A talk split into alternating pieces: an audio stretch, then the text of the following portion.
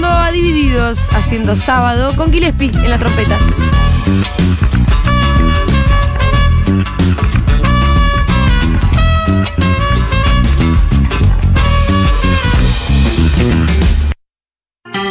Seguro la Habana 2022.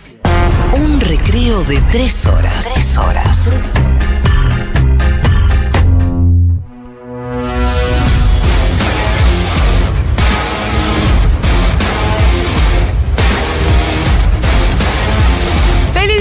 Del periodista, Ivancito Jagroski. Buah, está bien. Iván. ¿Te ofende si te lo digo así? Ojalá sea el último. Uh, no, la puta más, ¿El, pará. ulti- el último que día del periodista que yo te saludo? No, no. No, último como el último. qué Sí, yo. explícalo porque Era sonó tan fatalista. feo, sí, muy Claro. fatalista. Muy fatalista. Como que él no estaría el próximo día. El, no, para- O no haya más periodistas. No, Bueno, no haya eso sería importante. A mundo sin ¿Te periodistas. Te compro la segunda, te compro la segunda. ¿Te gustó? ¿Te gustó? Che, contanos qué obras de arte coleccionas vos. Yo, eh, com- sí, eh, una vez en el Met compré un Miró original. ¿Sí? Sí. Pero el Met no vende. No, no, no vende. Te lo robaste, Exactamente. Eh, lo compré gratis. Eh, como decía, ¿cuánto te salió esto? Decía un amigo, dos cuadras pique. Eh, no, no, Yo no, tengo no. algunos bienes Dos cuadras pique, eso. llevarte un milón me pareció barato En mi igual. historia algunos bienes me costaron. Dos cuadritas de pique. El Eh, Pitu de verdad. Ustedes, sí, sí, ustedes sí. hacen lo canchero con tus amigos, pero. No, no, mis amigos de Bahía también de verdad. Sí, eh, sí, sí. Yo Eh, no. Bahía Blanca es una No. ciudad. Sí, sí. No te creas que te viene. ¿De dónde te crees que viene? ¿De Nueva York este? No, de Bahía no, Blanca. es viene este. verdad. Es verdad. Eh, un, es más, me acuerdo. Bueno, no importa esa No, situación. no, no. Y los amigos no son ningunos Qué lindo zapatitos cuando blancos. se censura me mata. Sí, sí. Sí, sí. Eh, ¿Se está bajando la silla? Sí, sí, ser? suele pasar, suele Sí, ok, perfecto. Es como la inflación, pero al revés. Fíjate si no estás tocando con el taloncito la. No, no, no. No, esa- hay una de las, de las sillas que está Porque a veces fallada. yo toco con el talón y se me viene para abajo. Ahí está. Con el taloncito, con suerte, tocó el piso. piso. Claro. Bueno, Ay, querido. Qué gracioso que me vine. realmente. eh, hoy hay un montón de cosas que hablar. no Muy tantas en realidad, ¿no? Es medio como Una sola. monotemático. No, quiero decir, una sola, pero bien picante. Lo primero que te quiero preguntar es eh, como una especie de código que metes ahí en tu newsletter que dice. Y no, si no lo digo, no lo voy a decir. Bueno, Entonces, por capaz no lo podías explicar, si acá estamos Oh. entre amigues. Lo de quién es el ingeniero, etcétera. No, no, no, no, quién es ¿qué? el ingeniero. No, No, decime no. entonces. Que no, es algo que debe ser público, pero yo no lo noté. Cuando en algún momento vos decís, gracias a. Al principio. Saludo, inicial. Gracias a todo el oficialismo por la publicidad involuntaria, este newsletter ahora sí. Claro. ¿Cuál fue? ¿Qué? Off the record. Claro. Claro. ¡Ah! Ah. boluda. Eso. ¿Ustedes se habían dado cuenta? No, la verdad. Era un Fito chiste sí. muy finito. No, yo no lo leí, perdón. Ah, Fito Ah, no viste, leyó. peor Sí, yo lo leí, pero no entendí. Dije, No. capaz que nombraron alguna, alguna, algún. Algún pasaje. Claro. Yo me imaginé no, no. eso, como Yo que no pensé sé. que te habían nombrado en algún pasaje No, muchas me, veces y dije. me listo. putean o me celebran, pero en privado. Ah, no, puta. Pero- Eh, Hoy, ¿cómo fue? Los mensajitos. Hoy eh, tendría que revisar. Hubo uno muy, muy, muy importante Sí. que no le gustó. Ajá. Eh, hubo... ¿Y qué es lo que no le gustó? Bueno, Cuando hablé mal de él. Se le pegó a. Pero pará. A- a- no, no hablo.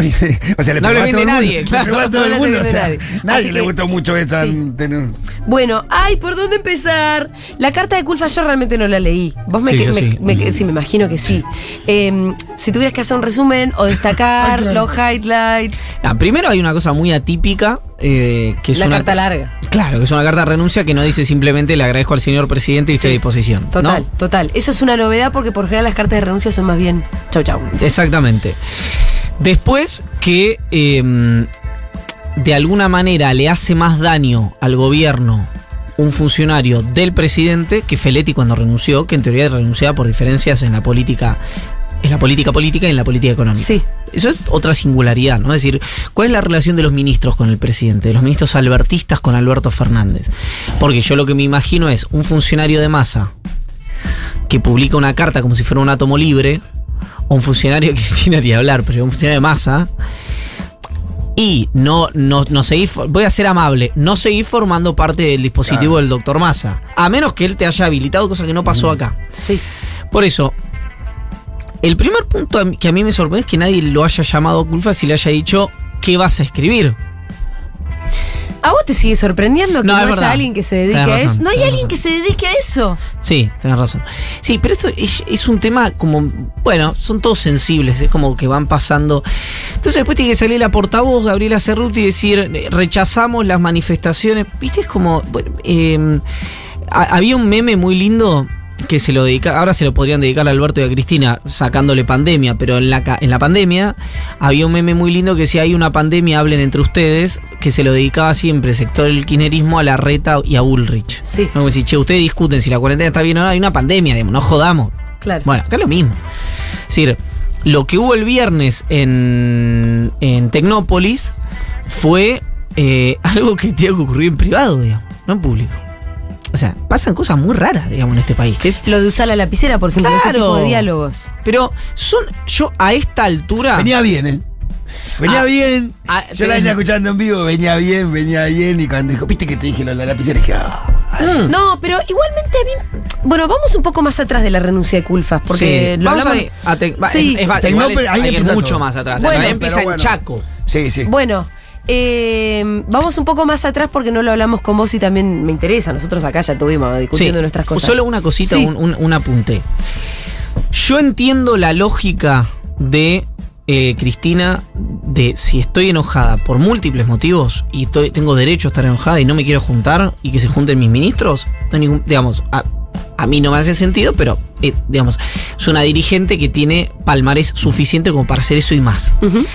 Ahora, si vos tenés la reunión, tenés en privado. Porque si no son dos irresponsables. La verdad que son dos Pero irresponsables. vos decís, pero vos estás seguro que Cristina es la que no quiere tener una reunión con Alberto? No, no, yo estoy seguro que, que para que haya una reunión se necesitan dos.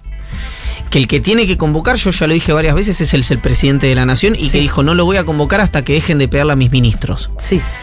Bueno, llegado el caso, ellos tuvieron, eh, sé que hablaron un rato, ratito, antes de... Unos eh, 15 minutos, ¿no? Ahí atrás, donde estaban Eh, el cuervo, Axel y los dejaron solos. Eh, exactamente. Che, ¿Qué no, me vas a, no me vas a putear, ¿no? Reunámonos. A- Alberto estaba muy Pongamos nervioso. contaba, sí. estuvo muy nervioso eh, previo a esto, decir, bueno, qué va a decir, etcétera. Y la evaluación que hicieron a posteriori en el albertismo fue que había sido, y en el kirchnerismo también, fue que había sido un buen acto. Es decir, que al, al margen de lo de la lapicera. eh, Sí, Alberto no, no fue. No, estuvo bastante medido. no, y, y- y ella, ella más bien fue, alguien me lo, me lo definía de esta manera, que era, es como cuando tu mamá te tira un chancletazo pero no te tira a pegar. Claro, viste. Ese fue como el coso. Fue una cosa más maternal Sí. que de daño. Para arrancar, eh, se volvieron a ver las caras. Sí, tuvieron algunos gestos de amistosos. Sí, la, la fotito de la manito, la fotito de la manito. manito estuvo muy No, y acá Agustín Rossi dijo que con los chicos de la mañana, con Amorín, dijo que el sábado de la mañana lo vio al presidente en Olivos y que él lo notaba muy contento Con cómo había con salido cómo eso. había salido las Sí, cosas. inclusive Agustín Rossi te habla como eh, de una situación pasada. De la interna, decís. Sí, ayer estaba en C5N en lo de Gato Silvestre y él hablaba en tiempo pasado de esta situación. Ahora, pero porque acá es donde yo quería discutirlo con vos. Mi lectura inmediata de la renuncia de Culfas fue como que fue casi una prenda de paz. Alberto entregó a Culfas. Algo que Nancy Pasos ponía más bien como acta de rendición. Algo entre esas dos cosas. Y alguien en algún chat también ponía como, bueno, tal vez es el principio de la solución de este quilombo, ¿no? Yo te entrego a Culfas. Eh, Cristina lo tiene que entender como este, Una ofrenda. una especie de ofrenda de Sí. paz. Pero ahí es donde yo te- no voy a discutir nada porque estoy de acuerdo con vos. No estoy de acuerdo con, digo, no, no sé si, eh, lo- si la citás bien de memoria, no estoy de acuerdo con Nancy, a quien quiero y respeto. Sí, eh, pero el, para el mí título era el acta de rendición de No, Alberto. para mí pasa una cosa que es, la gente que dice Alberto tiene que entender que hay cosas que no funcionan y tiene que modificar y no enmarcar todo en su pelea con Cristina. Sí. Entrega a un funcionario que se manda una macana y dicen acta de rendición. Bueno, son como el perro del hortelano. No, no, no, hermano. no, por eso yo tampoco estoy de acuerdo. A mí me parece que fue. Me parece que. Además, la que se mandó Culfa. Claro, no tiene, no, no tiene defensa. Yo Además, creo la que, se Alberto- mandó Culfa. Si digo, igual bastante retrocedamos. Sí, retrocedamos dale, un segundo. Dale. Pasó algo en la reacción inmediata del kirchnerismo que a mí ahí es donde digo, eh, tampoco le estás poniendo muchas ganas, que es, y bueno, viste, ahora viene Scioli. Sí. Estos creen que la derrota en el 2015 fue, siguen creyendo que fue culpa nuestra. ¿Qué te quiero decir es? No te alcanzó con que saquen a Culfas. ¿A quién querés que pongan? Que saque a Culfa y la ponga a Fernanda Vallejo en el Ministerio de Desarrollo No, pero por ahí un. Augusto Costa. Y pero no, puesto por puesto, número por número. Saca albertista, pone albertista, saca masista, pone masista, saca kirchnerista, pone kirchnerista. Un escenario elemental. Ahora vos me decís, ¿había Pero albertistas el- mejores que Scioli? Bueno, probablemente. La pregunta es, ¿el kirchnerismo se está quejando de la avenida de Scioli? Yo hablé con una persona importante y no pero le no parecía. lo vimos público eso Bueno, que nos no- estás contando. Yo ni sabía que... No, si todavía ni, asumi- ni asumió Scioli. Bueno, pero, ya se conoce el nombre.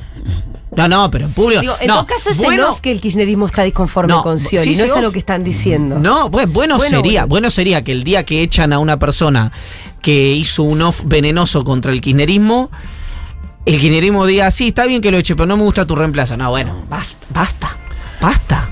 Sí. Esto va así como está de inestabilidad política. Y eh, con el programa eh, de Guzmán con inestabilidad política, con el programa del fondo de Guzmán con inestabilidad política, yo ya no descarto a esta altura un estallido cambiario. Discúlpenme, pero hay una cosa acá que vas a un piso de inflación de 75 puntos, con una situación política inestable, con un acuerdo con el fondo incumplible, con un problema de reservas producto del, de, de- de- en parte de, la política energética, que ahí son corresponsables Cristina y Alberto. Por eso cuando Cristina dice funcionarios eh, con la licitación de Techín, por ejemplo, Sí. Mirá, eh, si hay una sola cosa en la que Culfa tiene razón es que esa licitación está a cargo de IASA. Alguien del kirchnerismo me decía, Que bueno, está a cargo del kirchnerismo. claro, IASA depende de, eh, de la Secretaría de Energía que depende del Ministerio de Economía. Entonces la licitación está a cargo de Guzmán. No. No, ahí hay funcionarios muy Sí, cristinistas. porque además con esa lógica, Mm. Guzmán podría haber hecho lo que quiso con la política energética. Y no, como está en Basualdo y en el ente regulador del gas, ahí está Federico Bernal, no hizo lo que quiso Guzmán. Entonces, no puede ser que cuando las cosas salen bien, que es Feletti, eh, viste que había que hacer control de precios y cuando las cosas salen mal y viste que es Culfas. Mm. No. No, o sea, Argentina no resiste más esta, este infantilismo a la hora de discutir política pública. Además, lo que también es cierto es que Sí, perdón, siendo la verdad que la gestión económica eh, tiene que estar coordinada. Bueno, eso ya es así cuando vos me dijiste te sigue sorprendiendo, yo te pregunto lo mismo. Ya está, está pasado a pérdida eso. Hay que pasarlo a pérdida. Lo que, lo que Pero digo- da la sensación que además estamos perdiendo mucho el tiempo, ¿no? Y en este caso, justo el No, el gasoducto. Porque en total, y en el gasoducto muy concretamente, No. al final todo este quilombo lo que va a hacer es hacer perder el tiempo. Te lo pongo de otra manera. Sí. La gestión económica de este gobierno es una experiencia terminada. Se acabó. No existe más. Porque lo que vos necesitas como resolución de problemas, por lo menos en la gestión de Alberto no lo vas a tener. O sea, vas a tener un piso de 70, 75 puntos de inflación de este año y un, con suerte, un arrastre de inercia al otro que por ahí, si tenés suerte, lo baja 20 puntos. O sea, 30. tenés 50, 40, o sea, 30 te, te firmo ahora. 30 qué. 30%. Ah, con sangre. 30 puntos que el año que viene, año, año electoral vas a bajar 45 puntos la Digo, te lo inflación. por eso, tío. 20 no, va a No, ser. no, no, no, 20 puntos bajarlo de una inflación piso de 50 el año que viene. Eh, entonces, y si encima lo que vos tenías que dejar hecho, que es el gasoducto, alguien de tu propio espacio político tira este exocet a través... ¿Qué pasó acá? Si me preguntás si una psicología política Sí. invisible, ¿qué es? Culfas es antikirchnerista. Anticristinista. Anticristinista, si crees. Sí, anticristinista. En muchos de los aspectos, eh, en, en los políticos sobre todo, para mí una mirada muy estética de Culfa sobre el kirchnerismo, en algunos de los aspectos sobre la política de subsidios, hay una discusión atendible. Simplemente no digo, no clausuro, no digo tiene razón Culfa, sino que hay un debate claramente ahí para Sí, bueno, vos ahí lo decís, como que el kirchnerismo tuviera medio una doble vara, eh, muy críticos a la hora de, qué sé yo, retirar subsidios y que suban las tarifas, pero mientras tanto IPF, o sea que combustibles, también dentro del marco de la energía, sube los precios todo el tiempo y con eso no hay un problema, cuando también el combustible también es un precio generador de otros, digamos. Exactamente. Tiene un argumento IPF en este sentido que Sí. es muy atendible, que es, es una compañía que cotiza en bolsa, que necesita eh, previsibilidad para inversiones, etcétera, etcétera, etcétera. Es decir, no es lo mismo una distribuidora de energía eléctrica que una compañía como IPF, completamente.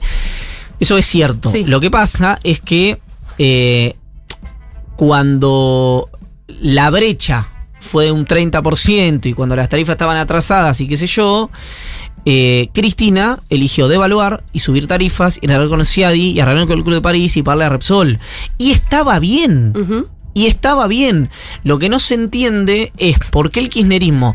Hoy alguien me decía, por lo que yo he escrito en el newsletter, no se, no se puede creer que vos creas que nosotros queremos subsidiar a Barrio Parque. Yo, no, eso es una simplificación. Yo no creo que Cristina quiera subsidiar a Barrio Parque. Es una, una estupidez pensarlo de esa manera. El que piensa eso piensa una estupidez. Que Cristina quiere. Es un poco lo que dice Culfas en, en- en la carta, ¿no? En algún momento como que eh, culpa un poco a la gestión. No, eso es otra cosa. Por eso es, es muy bueno el punto. Es una cosa que vos lo quieras hacer y otra cosa por negligencia lo estés haciendo. Son dos cosas distintas. Es decir, por ejemplo, sería. Estamos diciendo que vos per- seguís permitiendo que haya subsidios en la política energética y con esto seguís subsidiando a las piletas climatizadas de Barrio Parque. Que es muy chico el porcentaje que te ahorrás dejando de subsidiar las piletas, climatizadas. No de Barrio Parque. solucionaría Pero nada. simbólicamente es No soluciona nada, simbólicamente sí. ¿Qué dicen? Se dice, mira, elimino los subsidios en el resto del país, eh, genero una distorsión gigantesca, porque hoy ya alguien de, vamos a poner la tierra de los Kirchner, de Santa Cruz, o en Córdoba, ya paga mucho más que un porteño. Ahí hay diferentes argumentos, que es que el costo de vida también es más bajo, o los sueldos son mucho más altos, depende de la zona, es decir, tiene particularidades cada una de las provincias. Lo que es claramente insostenible es esta política de subsidios. Eso es cierto, es, es indiscutible que es insostenible la política de subsidios. Eh, tanto que el kirchnerismo hoy te dice, nosotros no tenemos problema con la segmentación, etcétera, etcétera. Es cierto, pero durante mucho tiempo se opusieron de frente a cualquier aspecto de esa naturaleza por materia inflacionaria. Es decir, yo subo eh, tarifas, me aumentan la inflación en, en algunos puntos. ¿Hay que dice, por ejemplo, el masismo? ¿Qué dice el masismo? No, que dice Sergio Massa. Que no es tan así, a mí me lo dijo Non. ¿Qué te dijo? Dice que el aumento de tarifas en materia inflacionaria es uno o dos puntos. Depende, depende del No es que te descalabra, etcétera. no te va a hacer un salto. Exacto. Lo que quiero decir es, es un debate Y- y- Y abierto. es lo que vos decís siempre esto de que en el marco de aumentos en todos los rubros, que a vos te sube la energía, depende, depende a qué, a qué persona, ¿no? Eh, por ahí no, no lo tomás como si no te sube nada y no te sube la energía. Exactamente, y no es lo mismo que la energía, porque aquí hay una cosa, hay un, hay una mm, eh, memoria emotiva de decir que te suban las tarifas, como Macri descalabró el mercado, es que te la suban 3000%. La verdad que, que entre te suban las tarifas 0, 3000 o Hay un 40, punto medio. Mm, 40 parece estar más cerca de 0 que de 3000 Sí. Digamos, ¿no? Es un. Es, eh, entonces, to- toda esta discusión hace que las tarifas también sean un tema inflacionario, en el sentido que si vos aplicás mucho subsidio, ese subsidio necesita dólares, esos dólares no los tenés más, cuando no los tenés más te pueden hacer una corrida, una corrida genera devaluación, la devaluación genera aumentos en todo orden. Todo, cualquier camino lleva a la inflación. Exactamente. Entonces, ¿qué necesitas? Necesitas reservas en el Banco Central. ¿Qué me decía alguien hoy del kirchnerismo? Nosotros en 2011 con 54 mil palos duros tuvimos varias corridas. Sí, las aguantaste todas. Claro, por eso. Porque tenías importante. reservas en el Banco Sí. Central. Entonces, eh, Vos lo que decís es que ahora nos agarra una corrida y cagamos. cagaste pilas, sí. Te- en- no sé si ya, pero empezás a tener un problema. Hoy es difícil una corrida porque tenés muchas restricciones, pero eh, si vos. eh, primero estás muy. Uno, estás lejos de cumplir con las metas del fondo. Claro, ese en es materia el de principal reservas. problema. ¿no? Ahora, dos, ya tenés un problema vos propio de reservas, no solamente de meta con el fondo, por el tema de la importación energética, entre otras cosas. Al- el kirchnerismo que dice también que habría que hacer doble clic con eso sobre la administración del comercio exterior, es decir, eh, cuánto te liberé de IMPO que estaban bien liberada y cuánto te liberé de IMPO que fue por una mala administración. Bueno, y ahí también entra y se pone sobre la mesa la cuestión Techint, que fue lo que terminó desatando todo el quilombo de Culfas. ¿no? ahí eso- exactamente. eh, ahí te quería hacer una pregunta también. Cristina hace una crítica que dice que Techín traiga su línea de producción de los- las chapas que hace allá, no me voy a meter en la cuestión técnica, Ujú. pedirles que lo hagan, ¿no? sí. Y acá donde Culfa responde, "Mm, eso no se puede porque la licitación en realidad no te lo permitía. Sí, esos son funcionarios tuyos, dice. Son funcionarios tuyos los que hicieron esa licitación y además mm, plantea un manto de sospecha sobre cómo está hecha la licitación. En on no, en off. En off. El off que no es de él, Sí. sino, bueno, del, Del ingeniero del aire. Lo que, lo que El ingeniero misterioso. más allá del ingeniero misterioso, eh, y, y de la acusación, digamos que lo, lo más grave, además, para mí, la acusación de corrupción. Sí, sí, claro. indiscutiblemente. La, eh, la cuestión técnica, Cristina tiene, tiene un punto ahí. ¿Era, ¿Es posible pedirle a Techín que traiga esa línea de producción acá? Seguramente. Ok. Sí, sí. No, porque vos me confundí tal vez porque en algún momento de tu mm, newsletter como que decís al- ah, como, como si hubiera estado mal asesorada con Ah, no, alguna porque- cosa. porque- Respecto de qué lo decís. No, porque. eh, En, cuanto a, en cuanto a los funcionarios que, que llevan adelante la licitación. claro, exacto, los funcionarios que llevan adelante la licitación. Ella critica la licitación que la llevan adelante sus funcionarios. Exactamente. A eso te. Ah, bueno. Y después hay otro punto que es. Eh, IASA le podría haber dicho, dicho a Techin: Yo te doy la plata, te doy los 200 palos, pero te doy a 365 días, financialo vos.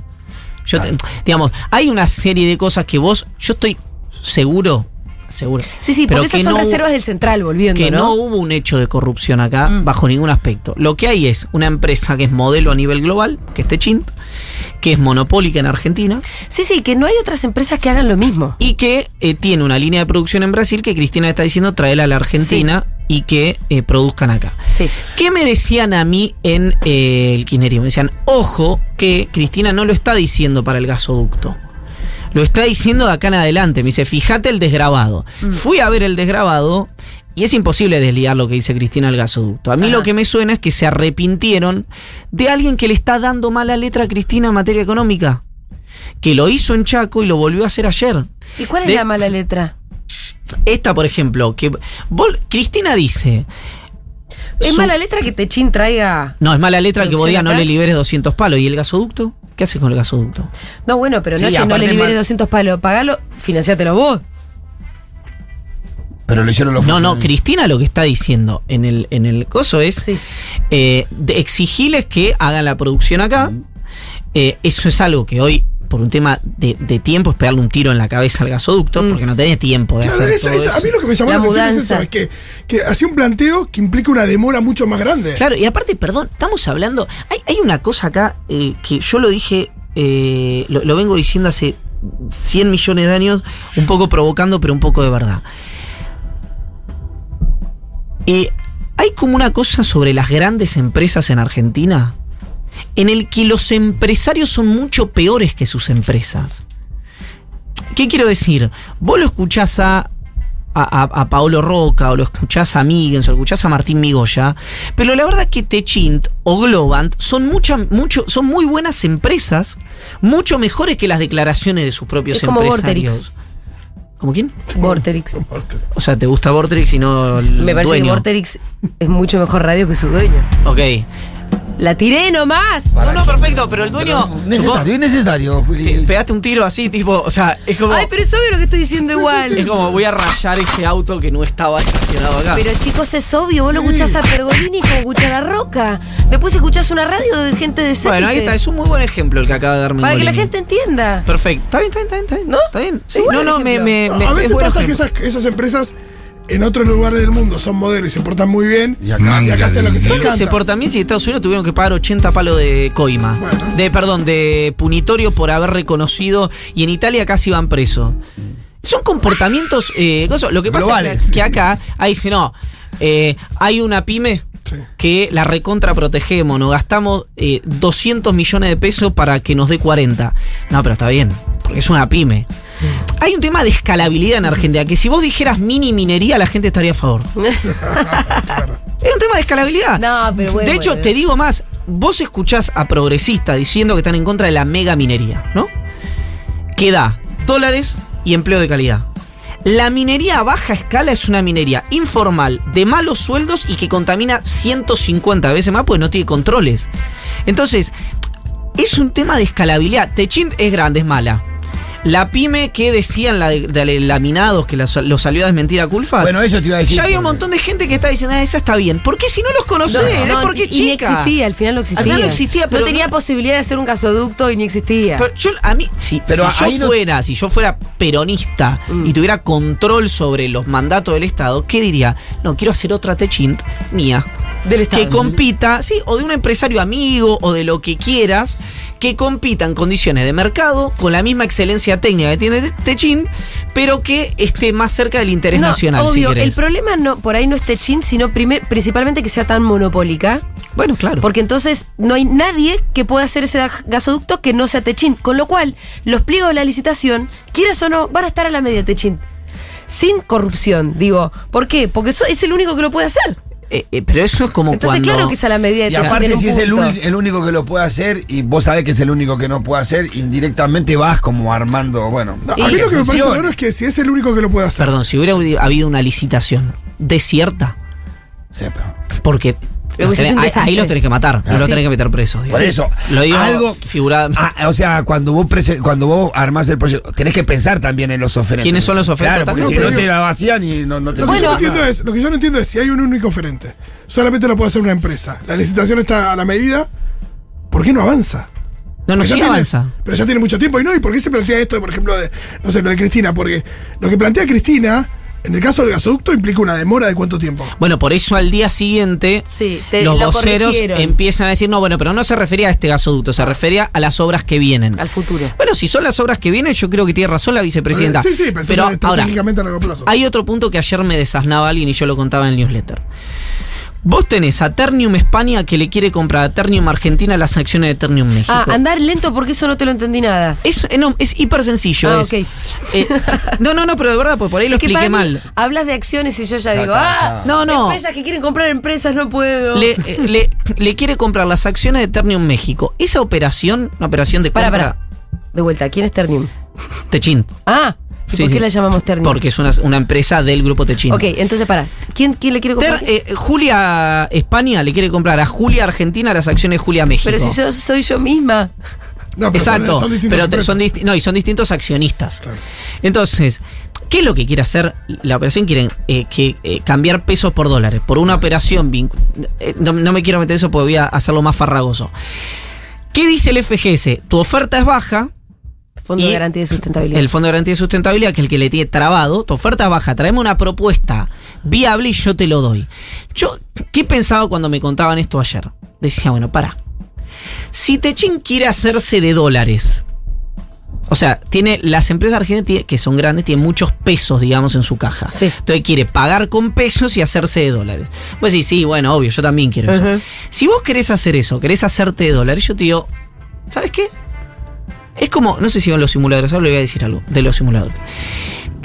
Perfecto, yo te valido esa operación, ponelo a precio de mercado, no lo quieras hacer más bajo, ponelo a precio de mercado. Pero con los dólares que vos te haces porque te lo estoy ah, validando yo, vos financiás parte de los 200 palos del gasoducto Néstor Kirchner. Y de esto estaban al tanto funcionarios de Culfas, funcionarios de Guzmán y funcionarios de Cristina. Y no hicieron nada.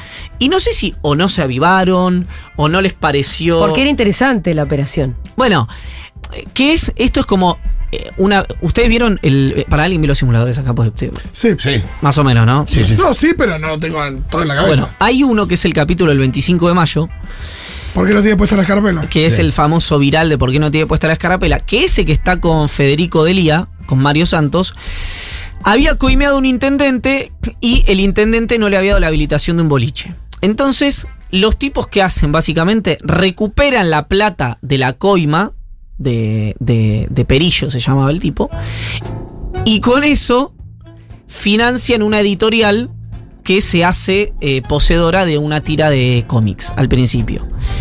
Y entonces cuando van y le dice, Mario Santos termina el coso y le dice, tengo una buena, una buena noticia y una mala. La buena es que recuperamos su dinero, la mala es que lo volvimos a invertir. Con la plata usted quería para los videojuegos, hicimos una editorial, que era para el plan, para otro plan que tenían los simuladores. Y Perillo le responde, pero yo quería poner una casa de videojuegos. Y Mario Santos responde, yo quería ser astronauta. Acá es Roca quería, bueno, pero yo quería repartir dividendo entre mis accionistas. Está bien, pero ahora vas con esa plata vas a tener que financiar el gasoducto Néstor Kirchner. Esa es una buena negociación. Pero es usar la lapicera, además de. Sí, es usar la lapicera y que haya intercomunicación Ah. entre el, entre el frente- abroquelamiento, boludo. abroquelamiento. Exactamente. Gestión. Pero digo, eso tenía que estar enterado. Un funcionario, no, le- no le voy a tirar, no voy a dar el nombre, pues es el único nombre sobre la mesa y estaría siendo injusto. Pero es un funcionario muy cercano a Cristina, que es director en la compañía. Eh, estaba al tanto Guzmán, porque el hombre en FGS es un hombre de Guzmán, y estaba al tanto eh, gente de Matías Culfas. Entonces, los tres dispositivos del frente de todo estaban al tanto de que esto podía ocurrir. Y yo no soy. Eh, chicos, yo te- tengo un terciario, digamos, ¿no? o sea, a duras penas eh, puedo. eh, eh, Sí, si se te ocurrió a vos, se te tendría que haber ocurrido eso. Exactamente. Que laburan de eso. Exactamente. Y Eh, que tienen di- 150 veces más información que- Escúchame, que, ¿y uno. qué le pasa mal a la letra económica, Cristina? Bueno, no lo sé, tengo una hipótesis, pero como no, no, no tengo chequeado, no, no lo sé, no lo voy a decir. Estaría cometiendo una injusticia. Ok. Pero bueno, Eh, acá de nuevo vemos que, después. que las diferencias dentro del frente genera este. Digo, esta falta de comunicación genera este tipo de cosas. Entre otras, sí, efectivamente. Ahora, es inaceptable, Sí. que- quiero ser enfático con esto, el off.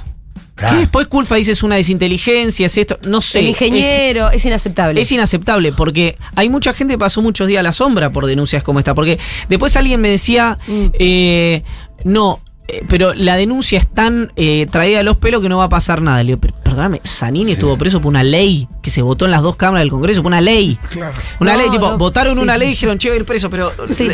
Está- la- está- es una ley. Es absolutamente cierto lo que decís, re- eh, como si no su- supiera en qué escenario estaba jugando. Bueno, es que la, hay una cosa interesante Y ahí. puede ir, ir gente presa a partir de el off de Culfas, Ah. con lo cual para mí está eh, bien Pero- echado a pesar, porque para mí realmente no había margen, porque la que se mandó es una cagada grande.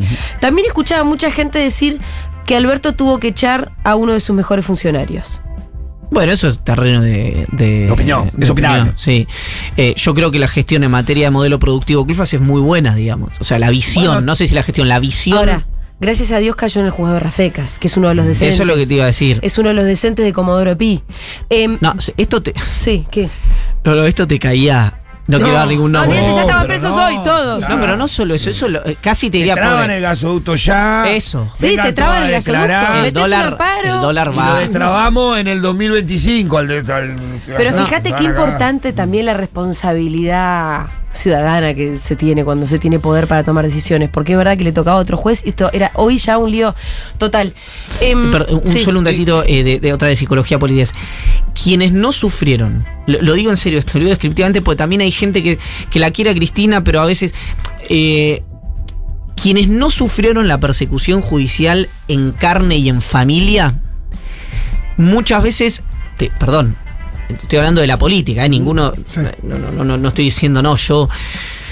No entienden nunca la gravedad de esa situación.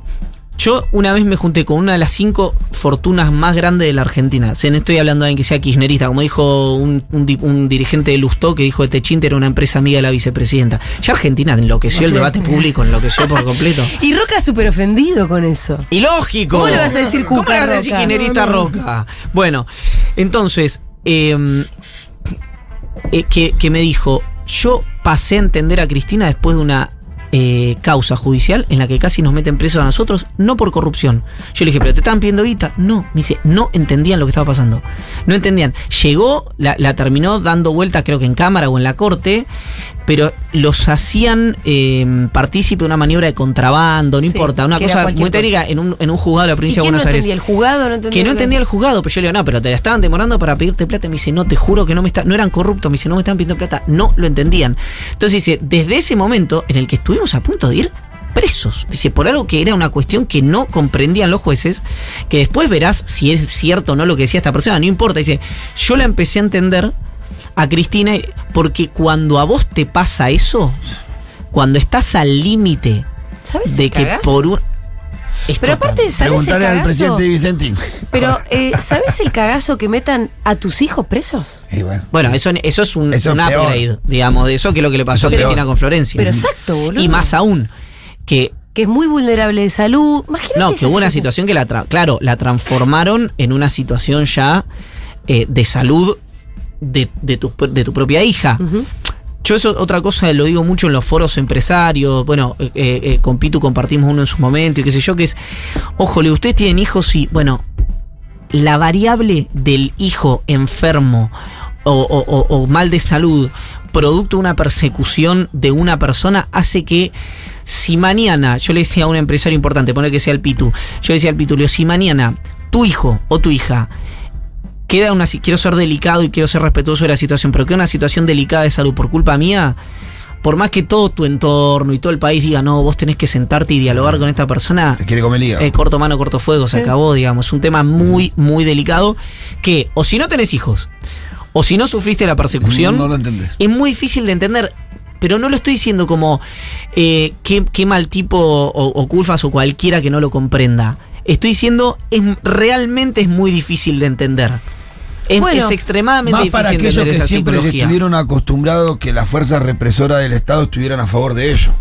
¿Entendés? Porque el golpe más grande que hay para estas personas es que nunca fueron perseguidos por la justicia, ni por la policía, ni tienen esta vinculación, y de repente se encuentra privado de la libertad, que es un cambio de, de paradigma de- de- del mundo. Esos que lo cuidaban, esos que lo protegían, esos que lo ayudaban a consolidar su propiedad privada, son los que lo meten en cana. Y nunca tuvieron esa relación los sectores más pudientes con la policía ni con la justicia. Bueno, y el, y, y el tema judicial, ahí fue cuando hubo un cambio también en la causa cuadernos. Pasa que la- el sistema empresarial se olvida muy rápido. Es decir, eh, a Bendaza le hicieron poner los dedos, a De Goicoechea lo trajeron cuando estaba esquiando, a Dragón.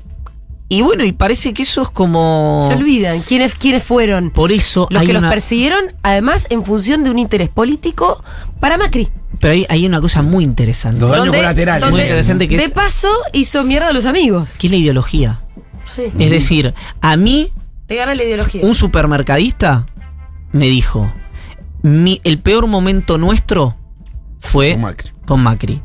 Entonces digo, bueno, mañana hay una elección Alberto Macri, aquí votas a Macri 10 veces.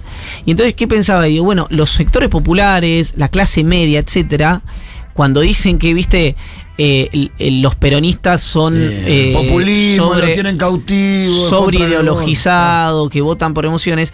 Es al revés. Los sectores populares y la clase media, cuando vos no le resolvés los problemas, giran y votan a otro a ver si se lo puede resolver. Los Mm. El sectores del establishment. No giran nunca. ¿por qué? Porque también el malestar de alguien que vive al día es muy distinto que el malestar de alguien que tiene un avión privado. Es decir, el umbral que vos tenés sea, que, Sí. le haya ido, que le haya ido mal a este empresario con Macri que se compró un avión menos. En Sí, ese año. exacto. Eh, yo lo- se lo decía a Rebord en el método que hice con Rebord. Que el- Espectacular. ¿Lo viste? No me dijiste nada, boludo. Espectacular. Gracias. Ahí te está diciendo. No me olvidé, perdón. Espectacular. Pero viste que en un momento Rebord me pregunta, como no te parece que el peronismo tiene un margen como para ir a hablarle a empresarios? Yo le decía, es una cuestión ideológica. Los empresarios no quieren ser periodistas, eh, peronistas. No, No, quieren ser No sé si todos igual. No, pero Yo para, creo para. que cosa. incluso un grasa de apellido italiano que fabrica bulones prefiere que lo inviten al coloquio de idea y codearse con los Sanchorena y le digan hola, este, qué sé yo, esto, ¿Quién Pepito. Ah, estás un ejemplo. Estoy inventándote Ah, un empresario. Perdón, perdón. Hola Pepito, ¿cómo te va Pepito? Y está en el coloquio de idea, cuando en realidad le conviene ir y financiar directamente la campaña del Partido Peronista, este, con el que le va a ir mucho mejor en su fábrica de bulones. Sí, sería importante que el Partido Peronista tenga una prédica eh, que no haga que el 70% de la sociedad crea que es anticapitalista cuando es el espacio político que más plata genera Pero para eso las empresas. yo no creo que sea culpa de la prédica peronista, creo que tiene que ver más con un sentido común que fabrican desde la derecha que tienen todos los medios de comunicación. no, no, yo creo que el kirchnerismo ha tenido una ¿Cuándo tiene un prédica. boludo? Pero si Cristina siempre que puede dice, necesitamos empresarios inteligentes, esto, lo otro, no dicen le Sí, vamos Cristina a habla una, todo. una vez cada cuatro meses. Una vez cada cuatro meses. Cuando vos decís. Sí, pero no sé si Cristina es anti. Me parece que No, por no, ahí no, no, sí, no, no, no, las bases. No, no, esperen, esperen, esperen, esperen, esperen, escúchenme, que es importante. Cristina es absolutamente capitalista. Su gobierno fue absolutamente Sí. capitalista y eh, ganaron plata las grandes empresas como no ganaron nunca en la vida. Sí. Eh, dicho esto, lo que digo es, como vos hiciste efectivamente eso, tú tenés que tener a alguien. A ver, lo pongo de otra manera. Lo pongo de otra manera. ¿Cómo es que el kirchnerismo no tiene adentro a alguien que tenga la prédica de Manuel Agis? Bueno, y lo tiene. tuvo. No, no, Fue no, no, lo tuvo como viceministro y no tenía esta prédica. No. Son momentos distintos. ¿Cómo hoy el kirchnerismo tiene sol- sus espadas económicas son todas las que dicen que hay que subirle impuesto a los ricos? ¿Cómo no tenés uno como Agis Que así como tenés una Nilda Garre y un Bernie en seguridad, ¿por qué no tenés un Itaí Hackman y un Agis en economía y tenés solo Itaíse Hackmans? O, No, no o de, Fernanda no Vallejo. estoy de acuerdo con vos. Para mí no tenés solo Itaíse Hackman. y Decime para quién mí, es- la palabra quién de es un- Cristina es la más importante del espacio y Cristina se la pasa hablando de que necesitamos tener empresarios inteligentes. Y de que, hay- de- De que decime- necesitamos una burguesía nacional es una par- es parte importante de la prédica peronista desde los años 50. No, eh, no, no, por eso. Eso es el pasado. Yo te digo el presente. ¿Quiénes son las espadas, abro comillas, pro mercado, cierro comillas, el kirchnerismo? El Para mí todas. Pero es que yo No, pero creo me que... tenés que decir una. Que no sea Cristina y que no sea Aguado de Pedro. Y pero boludo, ¿quién es el más importante? No, no, pero si, si vos tenés gente que habla todos los días y los medios te instalan una agenda porque todos los días tenés alguien que dice hay que subirle a, impuesto a este, hay que subirle impuesto al otro, No, tienen que dejar de ganar, hay que subir... Nadie dice tiene que dejar de ganar. Hay que, Perdón, perdón, cosa- Mayan dijo queremos menos ricos y menos pobres. ¿Cómo nadie tiene que dejar de ganar? Y está bien que digas que alguien diga que tienen que dejar de ganar. Está muy bien. Tienen que La ganar pregunta es, menos. ¿tienen que ganar menos? Tienen Ganar que menos. pagar más impuestos, tienen que ganar todo lo que puedan ganar siempre y cuando, y sobre todo si es a partir de robustecer el mercado interno y etcétera, etcétera, y tienen que pagar más impuestos, porque tiene que haber un límite a la rentabilidad de repente. Sobre todo en un país que está cada vez más desigual. y tiene cada vez más impu- impuestos más altos para esos sectores. Eso es lo que yo digo. Es los la renta inesperada Sí. De Guzmán, que no va a salir, etcétera, pero no importa. Uy, mira Eh, el tema que te estás metiendo. Está, está bien. Sí. Está claro que está bien. Ahora, Argentina tiene un problema, por ejemplo, de evasión grueso Sí. de esos mismos sectores empresariales. Ahora, después tiene impuestos que se pisan entre sí. Vos tenés bienes personales, vos pagás ya por la propiedad que tenés. Después tenés aporte solidario, que fue por única vez. Después tenés renta inesperada y después tenés ganancias. ¿No? Es decir, ¿por qué existe bienes personales? Sería una pregunta. Ahora él me dice, pero bienes personales lo que hace es recaudar. Perfecto, yo no estoy diciendo que se elimine bienes personales. Estoy diciendo, si vos tenés. eh, sabés que los tipos se manejan por ideología y por expectativa. ¿Por qué no seguís teniendo los impuestos que tenés, que están bien? De repente hay alguno que habría que modificar. Y haces esto como el tero de que cacareo a un lado y pongo los huevos en el otro. Entonces vos le decís al sector privado, tenés una prédica pro empresaria Sí. y que después lo, lo, lo- para decirlo brutalmente, los partís con los impuestos y con las Pero no regulaciones. los partís con los impuestos, Iván. Nadie dejó de hacerse millonario por los impuestos. Pero nadie dice eso. Nadie dice eso. A vos se te fueron objetivamente 25.000 quits que son de los más grandes de la Argentina Uruguay.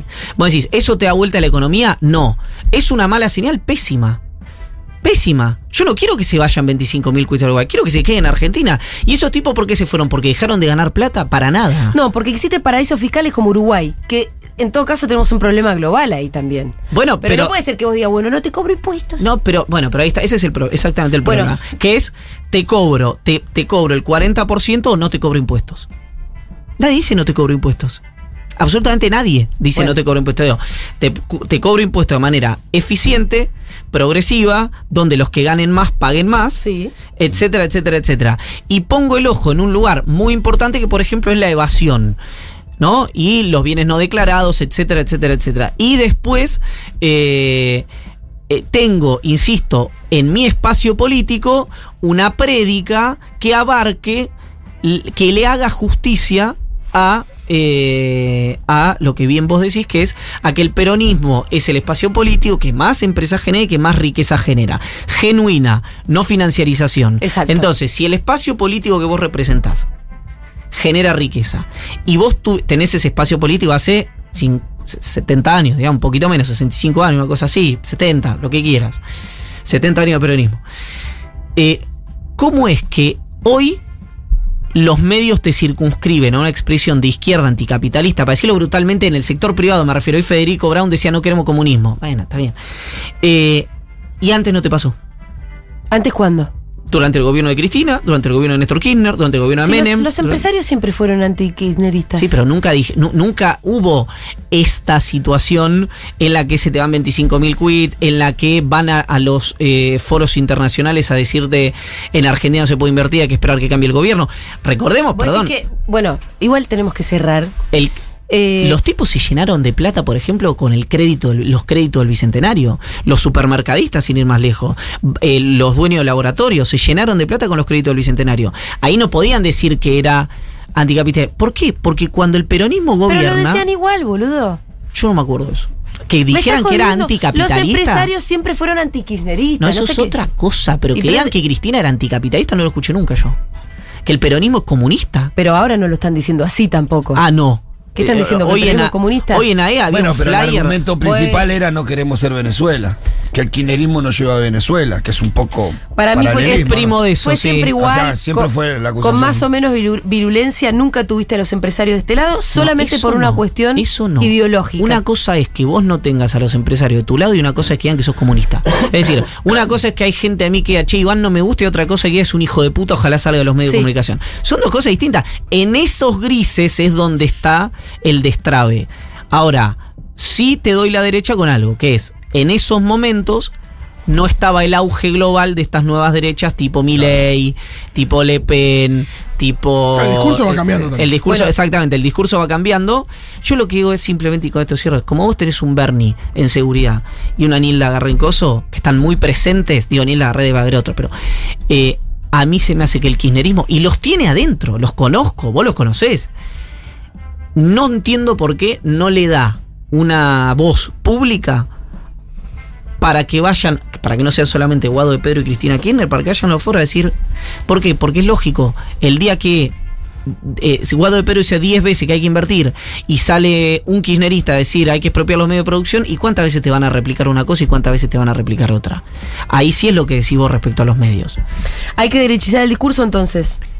No, hay que peronizar el discurso. Bueno, así cerramos. Querido Ivancito, nos vemos el martes que viene. Dale.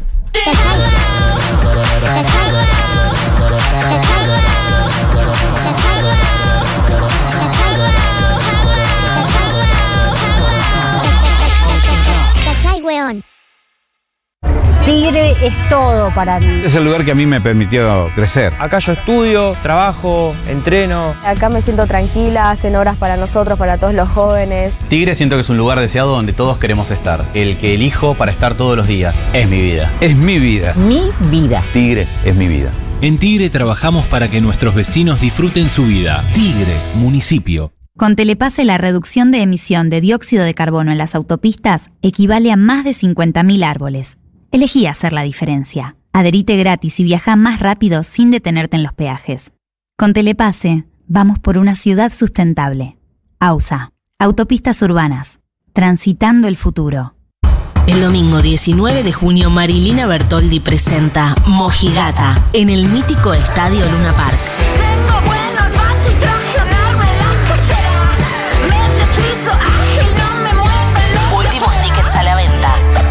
Marilina Bertoldi, 19 de junio en el Luna Park. Anticipadas en ticketportal.com. Mauricio Cartoon, yo trabajé con su hijo, con Julián. Ya veías que estaba haciendo esos personajes que después iba a terminar haciendo y haciéndose popular. El clásico este padre baboso. A ver, disfruto mucho de su creatividad. Matías Castañeda, María del Mar Ramón y Matías Rosuchowski. Nada hace más feliz a alguien que encontrar algo con que joderle la vida a otro. Me refería específicamente a Caro Pardíaco, que nos hizo cagar de risa durante toda su infancia, que en realidad no era otra cosa que un personaje para joder a su hermana, para verduguearla con sus amigas. Después de la tormenta. Y entonces lo fue desarrollando y cuando alguna vez lo vi arriba del escenario, me, me- me pareció delicioso que haya podido hacer esa conversión de norma. Lunes a viernes de 18 a 20. Uno no tiene ni la más pálida idea de por qué eso va a ser exitoso. Vos te sentás a escribir y no se te cruza por la cabeza eso.